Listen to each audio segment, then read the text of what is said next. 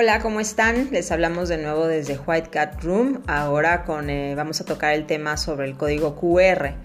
El código QR es una imagen realizada con píxeles que tiene la función como un código de barras que a la hora que se escanea, eh, en este caso se redirige ya sea a una dirección de internet o a una imagen o a un texto o a, a un video o a lo que sea que tú pueda subir a Internet.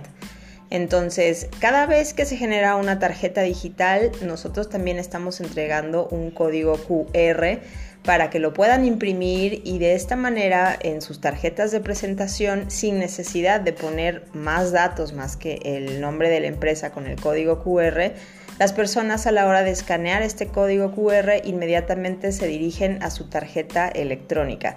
De esta manera pueden ponerse en contacto con ustedes y tener siempre presente en la tarjeta impresa ese código.